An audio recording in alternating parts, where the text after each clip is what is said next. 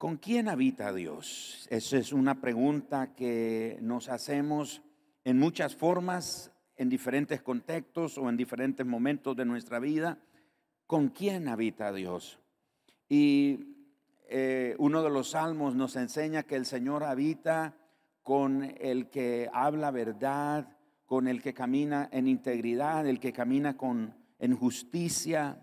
Y esa, esa palabra es acertada, la respuesta de con quién mora, con quién habita Dios. Pero pensando en esa pregunta, ¿con quién mora, con quién habita Dios? Es importante y hoy quiero plantearles a ustedes, hacerles esta propuesta.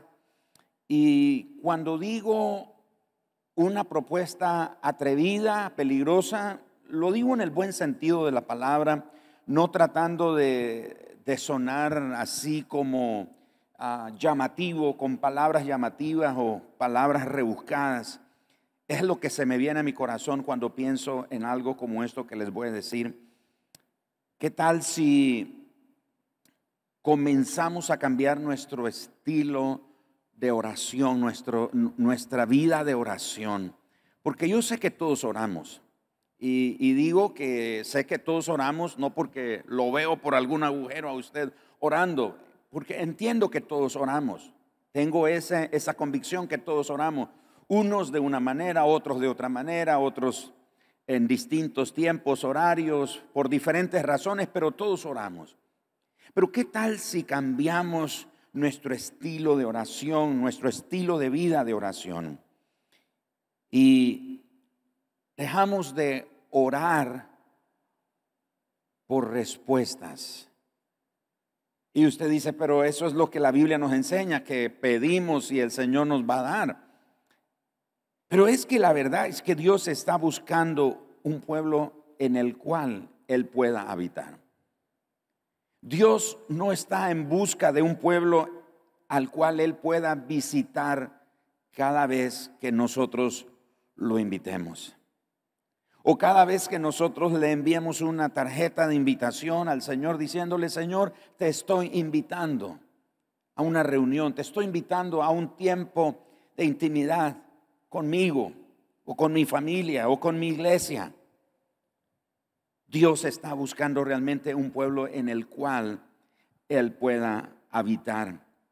El apóstol Santiago nos enseña algo interesante, si me acompañan, en el capítulo 4 los versículos 6 al 10.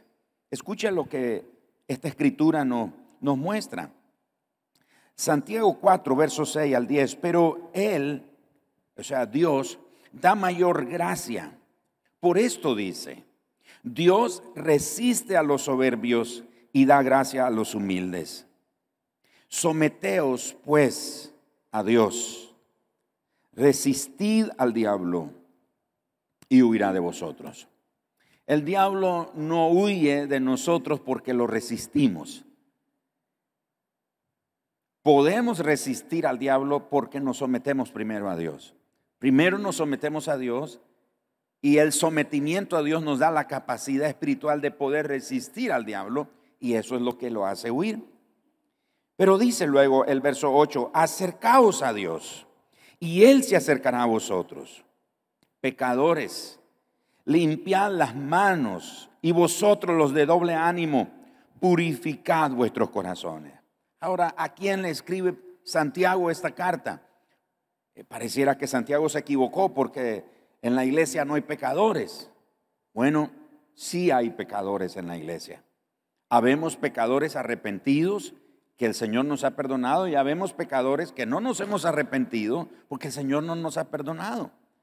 Así que cuando Santiago escribe este versículo, no está equivocándose de personas a quien él envió esta carta.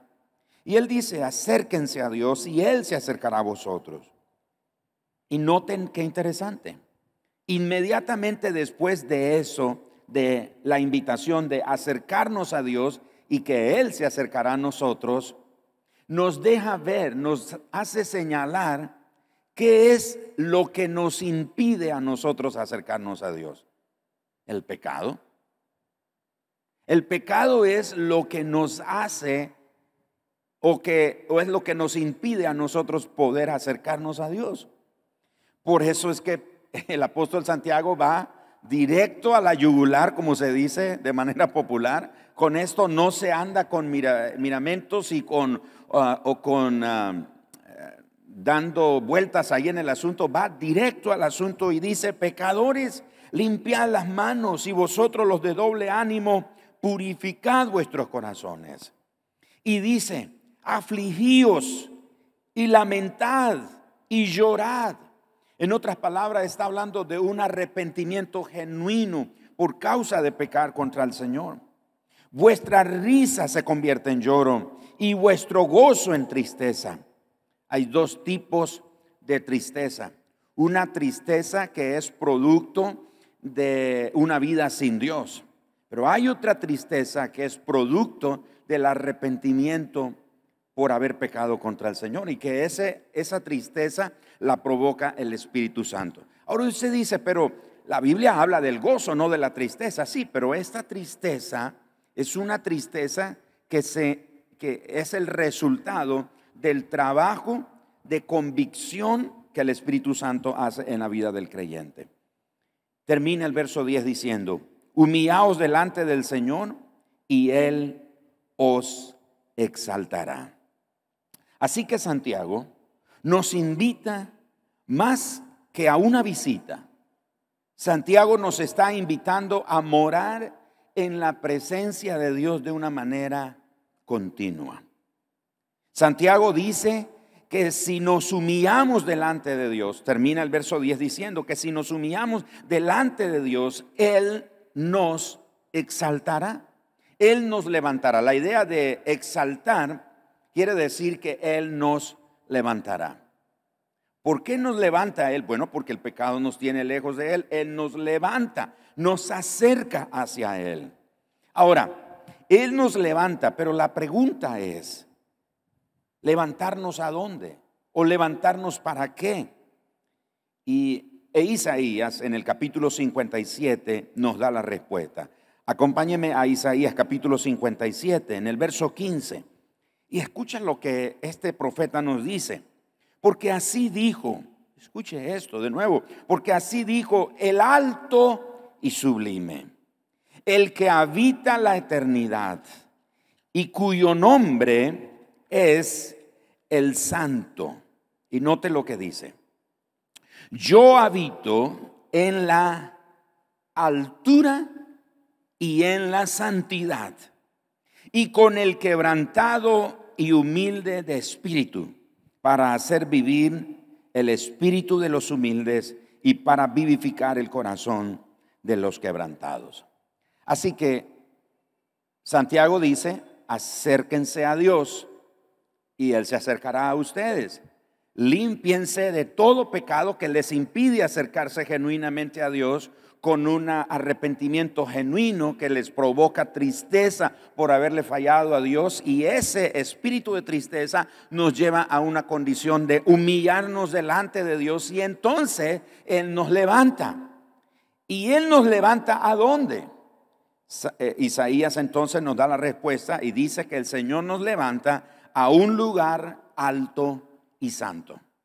Y ese lugar alto y santo al que Dios nos levanta es el lugar donde Él habita.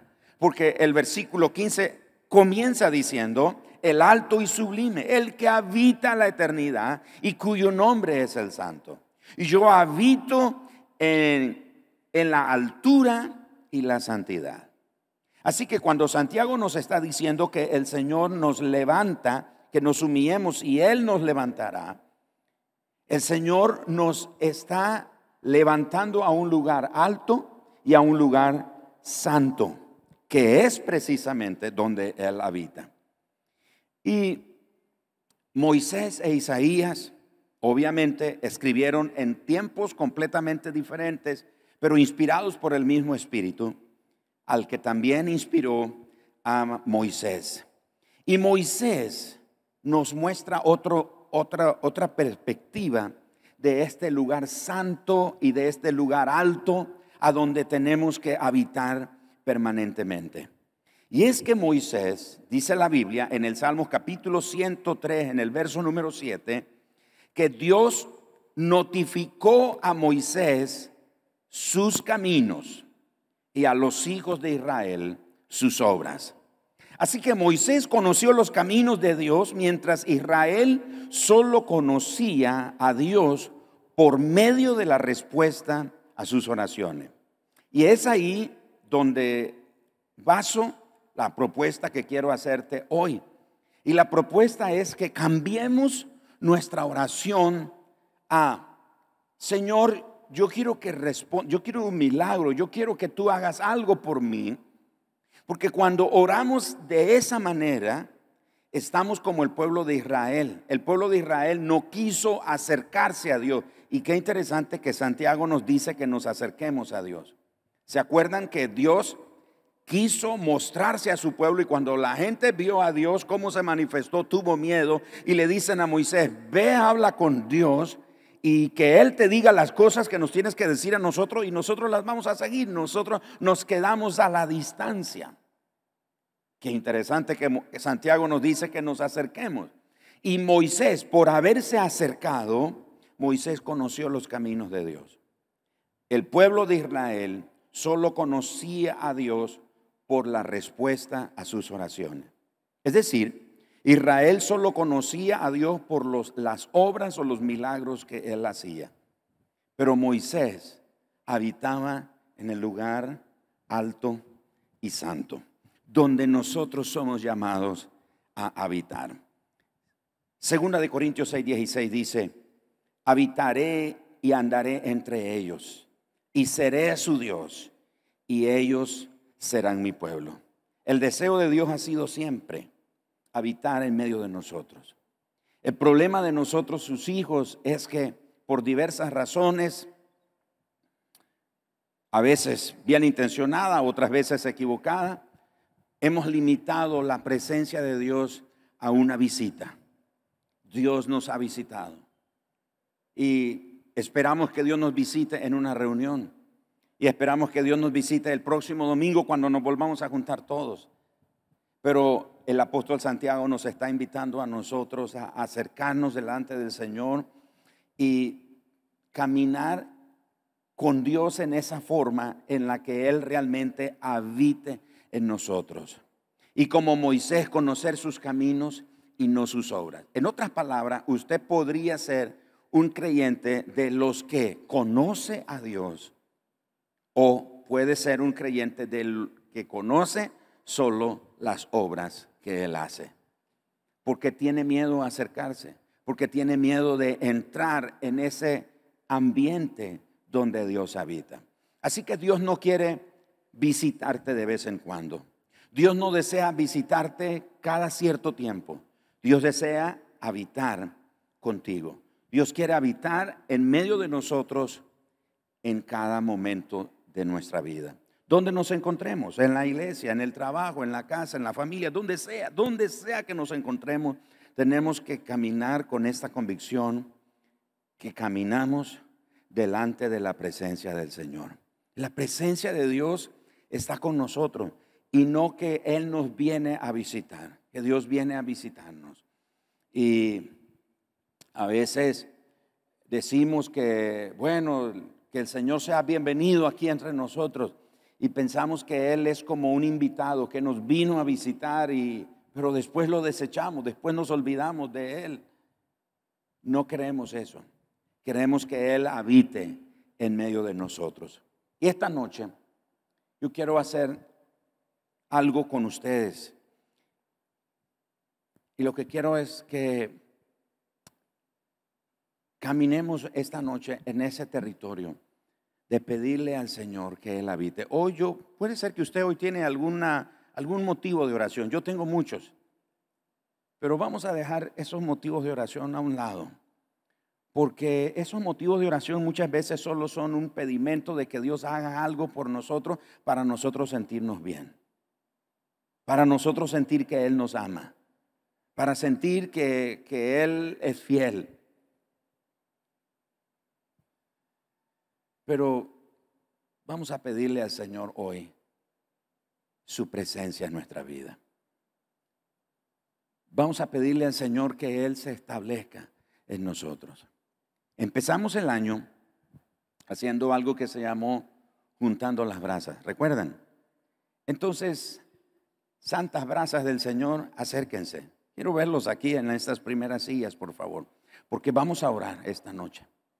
Y las brasas juntas tienen un mayor impacto. Las brasas solitarias están destinadas a apagarse. Anoche en nuestro reinicio de las clases del Instituto Mundo de Fe, estábamos hablando precisamente sobre la interdependencia. Hablábamos de eso. Y la interdependencia es que nos necesitamos unos a otros. Así que esta noche vamos a caminar en ese territorio. Vamos a orar, pero no vamos a orar para pedirle al Señor un milagro. Vamos a agarrar esa, esa petición que tenemos y la vamos a poner a un lado. Señor, porque la verdad es que estamos pensando en ti. Es a ti a quien realmente necesitamos. Es a ti a quien realmente yo necesito. Entonces, vamos a orar esta noche. Y, usted dice, pastor, ¿y, ¿y, cómo oramos? ¿Cómo comenzamos a orar? Mire, eso es, eso es interesante porque la mayoría de veces no estamos preparados para una invitación como esta. Si hacemos una invitación, ¿cuántos quieren un milagro? ¿Cuántos quieren que el Señor haga una sanidad en su vida? Y muchos queremos eso y, y vaya, está bien, porque tenemos esas necesidades, son reales. Pero una invitación a, ¿sabes qué? Deja esa invitación a un lado, deja esa petición a un lado. Y presenta al Señor hoy una sola petición. Y tu petición es, Señor, yo quiero que tú vengas a habitar en mí. Ahora, todos creemos en la presencia de Dios, porque Él es omnipresente, ¿no es cierto? Uno de sus atributos es eso, Dios es omnipresente. Moisés conoció la presencia manifiesta de Dios. Israel conoció las obras de la omnipresencia de Dios. Pero Moisés conocía la presencia. Moisés entendía la presencia. Moisés aprendió a caminar en la presencia. Tanto así que cuando el Señor está enojado con su pueblo porque tienen un corazón bien duro y rebelde. El Señor le dice, Moisés, ¿sabes una cosa? Si yo continúo con ustedes llevándolos hacia la tierra prometida, es para que los mate. Así, lo estoy parafraseando, ¿ok? Es para aniquilarlos, es para desaparecerlos en el camino. Entonces, ¿sabes qué, Moisés? Yo voy a enviar mi ángel delante de ti. Voy a encomendar un ángel mío, un ángel poderoso, guerrero, que vaya delante de ustedes. Y Moisés inmediatamente dice, un momento Señor, ¿qué fue lo que le dijo Moisés? ¿Se acuerdan? ¿Qué fue lo que Moisés le, dijo al Señor? Un momento Señor, si, ¿qué cosa? Si tu presencia no va conmigo, no nos saques de aquí. Moisés conocía la presencia de Dios. Y dice Moisés, ¿sabes qué, Señor? Prefiero estar en el desierto teniendo tu presencia que en la tierra prometida que fluye la leche y la miel, donde hay tantas bendiciones, pero no tener tu presencia.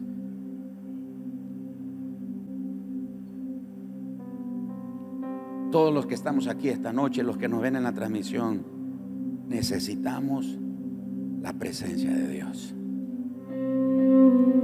Entonces, si puede, si sus rodillas se lo permiten, vamos a arrodillarnos. Si sus rodillas se lo Si usted no puede arrodillarse por un problema de salud, no se preocupe. No hay no lo vamos a condenar por eso ni el Señor lo va a rechazar por eso. Pero si usted puede doblar sus rodillas, doble sus rodillas. Vamos a doblar nuestras rodillas delante del Señor.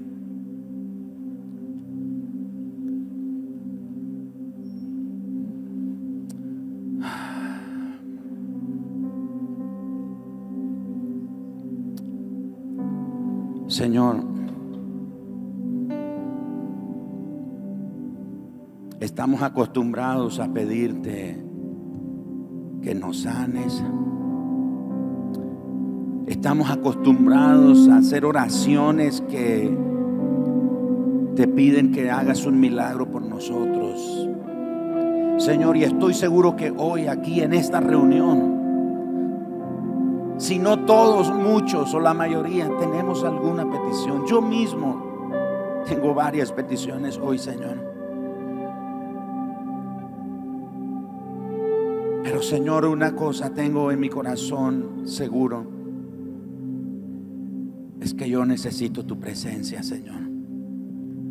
Yo no puedo cambiar mi ambiente, yo no puedo cambiar mi ministerio, no puedo cambiar la dimensión del ministerio, yo no puedo cambiar el ambiente sin tu presencia.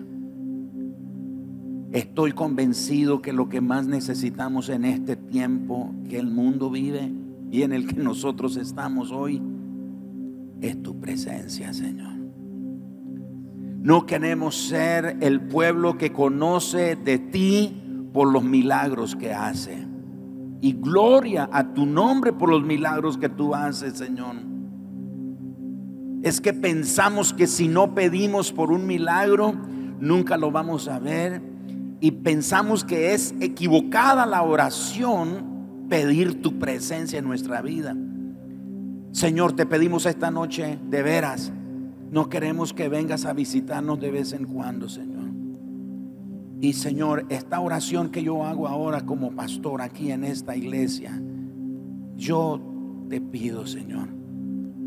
Yo te ruego, yo te suplico, te imploro esta noche, Señor yo no quiero que nos vengas a visitar de vez en cuando, Señor. Señor, quiero que habites en medio de nosotros. Que cuando las personas vengan a este lugar, las familias, los matrimonios, los hombres, las mujeres, los jóvenes, los afligidos, los quebrantados, los enfermos, los abatidos, los cautivos, los prisioneros, los acongojados, los endeudados, los abatidos, los afligidos, cuando entren a este lugar, sean sumergidos tu presencia. Y no estamos hablando de tu presencia omnipresente, estamos hablando de la presencia manifiesta, que cambia, que transforma, Queremos habitar contigo en ese lugar santo, en ese lugar alto donde tú habitas. Ahí queremos habitar, ahí queremos permanecer, Señor. Te pedimos esta noche que tú habites en nuestros hogares, Señor. Habita en medio de nuestros hijos. No queremos que vengas a visitarnos cuando tenemos un problema en el hogar. No queremos que vengas a visitar nuestro matrimonio cuando tenemos una crisis en el matrimonio. Queremos que tú habites. Queremos que tú habites en medio de nosotros. No queremos que vengas a visitarnos para ayudarnos en una crisis económica porque tenemos una deuda y no sabemos cómo pagarla. Te pedimos, ven, habita en medio de nosotros, Señor. Establecete en medio de nosotros. Pareciera y lógico esta oración porque todos aquí entendemos, damos por entendido que tú habitas. Pero muchas veces nosotros nos comportamos,